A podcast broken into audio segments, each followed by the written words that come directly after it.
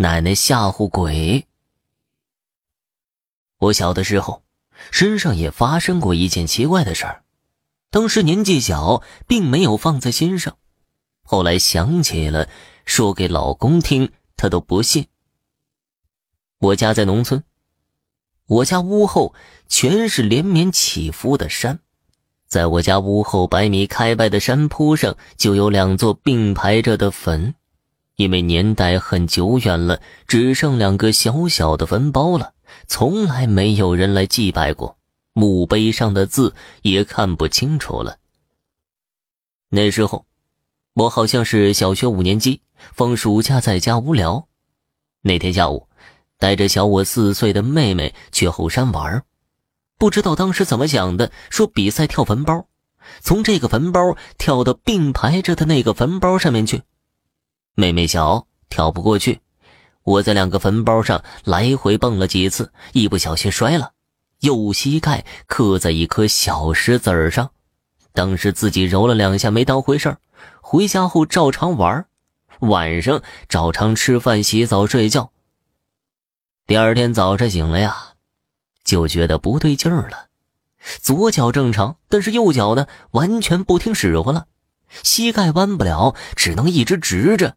也不能迈步，但是膝盖不疼不痒不红不肿的，其他感觉都正常，就是不听使唤。那个时候农村有赤脚医生，看了以后说膝关节没错位，又不肿不痛，应该没事也许是扭到了，开了一些吃的和贴的药。那个时候我爸常年在外搞副业，妈妈一天到晚在田里忙着，根本就没当回事儿。只有我奶奶天天背着我上厕所、洗澡、吃饭，进进出出的。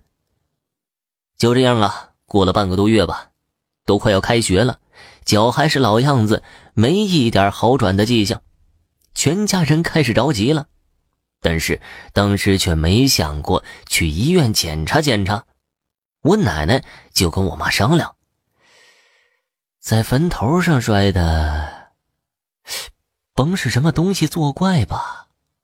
明天呢，买点香烛去拜拜。第二天，我奶奶一大早买了香烛纸钱，煮了一大块的肉和半只鸡，装了两碗米饭、一瓶酒，去到后山坟包那儿，都放好之后，跪在坟前，边烧纸就边说了：“小孩子不懂事儿，你们别见怪啊。他这脚呢？”也有半个月不能动了，你们就不再计较了吧？这些都烧给你们，等他脚好了，我再多烧些香烛给你们。他过几天要开学了，如果到开学脚还走不了，到时候我就天天去茅坑里装一桶大粪，倒到你们坟头上。第二天中午，奶奶照样是背着我放在堂屋里的竹床上乘凉。妹妹，因为我这段时间走不了，胆子大了很多，动不动就会打我两下挑衅我。那天不记得什么原因了，又突然打了我一下。我当时想都没想，条件反射似的跳起来几步就把他抓到了，这才反应过来我这脚好了，开心的不得了。后来奶奶又买了很多香烛纸钱去后山坟头还愿。我老公是一直不相信这事儿。说是吃了贴了那么久的药，也应该要好了。那些呀，只是凑巧罢了。也许吧，信则有，不信则无嘛。